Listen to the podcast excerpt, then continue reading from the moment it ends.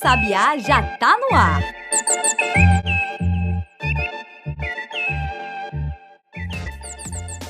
Vinte de fevereiro de 2022. Sejam bem-vindos ao Sabiá no Ar, o podcast diário do Correio Sabiá. Eu me chamo Giovana Mello e agora você escuta os principais destaques do noticiário brasileiro. Mas antes disso, não esqueça de seguir o Sabiá e de ativar as notificações para ficar ligado em novos episódios. Assim, você também pode ajudar a apoiar o nosso trabalho, que é feito de forma independente e voluntária. E agora sim, vamos às notícias do dia. O presidente Jair Bolsonaro defendeu nesta segunda-feira, no evento do Palácio do Planalto relacionado a direitos humanos, que as demais categorias de servidores públicos devem ter compreensão para que seja dado um reajuste aos policiais rodoviários federais. Bolsonaro deu a declaração ao lado de superintendentes da PRF. No ano passado, o Congresso atendeu ao governo federal e aprovou um orçamento com 1,7 bilhão de reais, que seria destinado às categorias policiais. Só que a promessa de recomposição salarial aos policiais gerou insatisfação nos outros servidores públicos que ficaram sem um aumento. Agora, Bolsonaro falou em passar na frente os policiais rodoviários federais, logo após citar números de apreensões de drogas e veículos roubados. É uma instituição séria, como outras que nós temos no Brasil, mas que realmente faz um trabalho excepcional para a nossa sociedade. E nós temos que valorizar esses profissionais. Eu espero que a sociedade entenda que isso deva ser feito. Vivemos um momento difícil com a pandemia, onde lamentamos todas as mortes, mas também sofremos um baque na economia. E algumas categorias, ou melhor, todas as categorias merecem ser valorizadas. E que nós procuramos a fazer. Quem nós puder salvar na frente, a gente salva. Espera a compreensão das demais categorias, dos demais servidores no Brasil. O que nós queremos é reconhecer o trabalho de todos. E a nossa PRF está incluída nesse rol que merecem esse reconhecimento. Ainda ontem, mas um pouco mais cedo, ao falar com apoiadores, Bolsonaro relacionou a diminuição dos homicídios no Brasil à flexibilização do acesso às armas de fogo em seu governo. Dados do Fórum Brasileiro de Segurança Pública mostraram que houve 41.100 mortes violentas em 2021, ou seja, 7% a menos do que o registrado em 2020. É o menor número desde o início da série histórica, que começou em 2007. Por outro lado, os especialistas em segurança pública atribuem a diminuição dos homicídios a fatores como o estabelecimento de políticas públicas, o maior controle e influência dos governos sobre os criminosos e a redução dos conflitos entre facções criminosas, por exemplo. O acesso a armas legais ou ilegais não tem correlação necessariamente com as variações nas taxas de mortes violentas e nas dinâmicas criminais mas sim tende a aumentar homicídios circunstanciais em bares, boates e trânsito, por exemplo.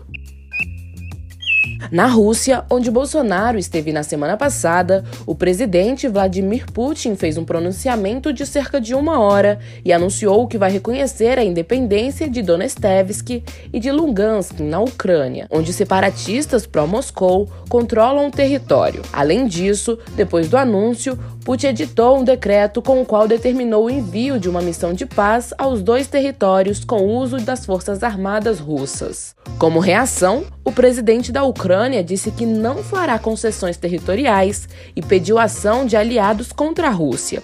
O Conselho de Segurança da ONU, a Organização das Nações Unidas, convocou uma reunião nesta segunda-feira.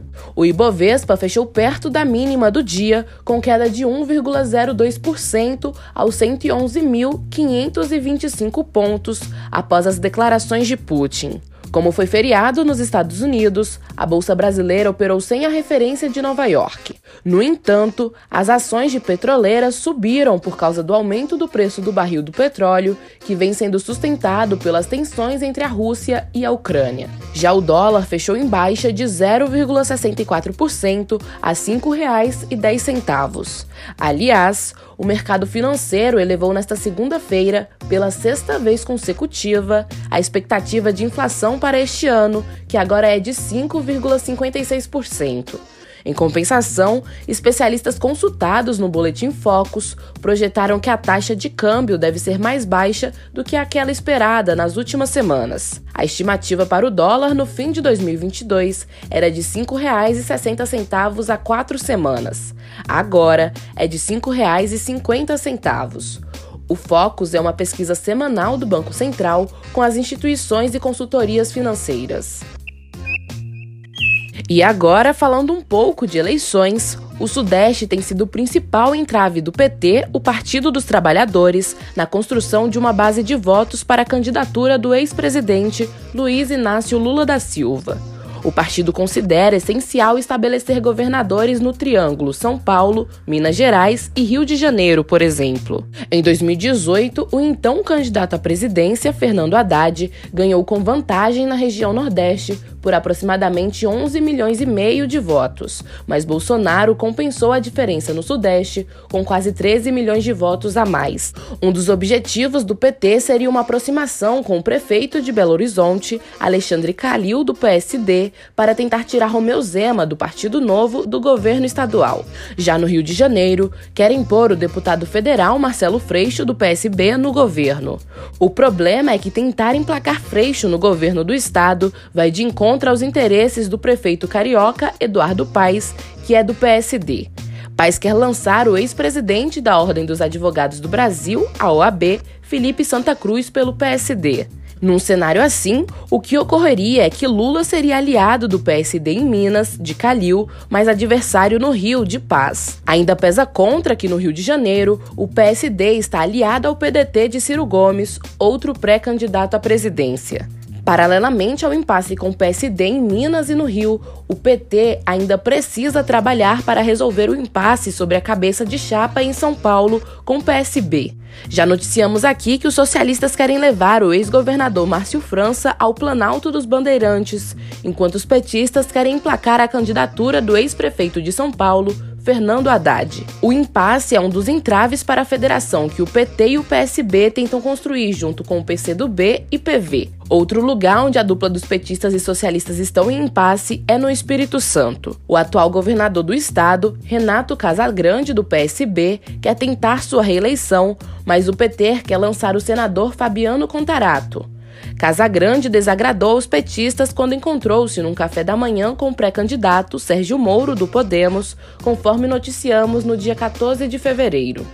Apesar das divergências nos estados, o presidente do PSB, Carlos Siqueiras, afirmou em entrevista ao Estadão que seu partido deve se aliar ao PT em torno da candidatura de Lula à presidência, mesmo que não formem uma federação. E os destaques de hoje ficam por aqui. No próximo bloco, a gente faz um giro pelo resto do noticiário, com tudo que você ainda precisa saber para começar o dia voando e muito bem informado.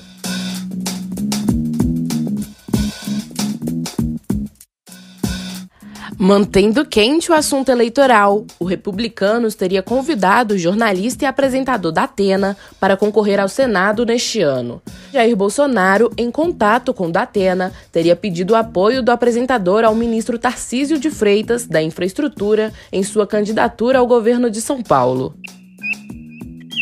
E ainda sobre eleição, é nesta terça-feira que ocorre a solenidade virtual de posse dos ministros Edson Fachin e Alexandre de Moraes como presidente e vice-presidente do Tribunal Superior Eleitoral. A cerimônia será transmitida às 7 horas da noite pelo canal do TSE no YouTube. Foram convidados os presidentes da Câmara, Arthur Lira, e do Senado, Rodrigo Pacheco, além do presidente da República, Jair Bolsonaro.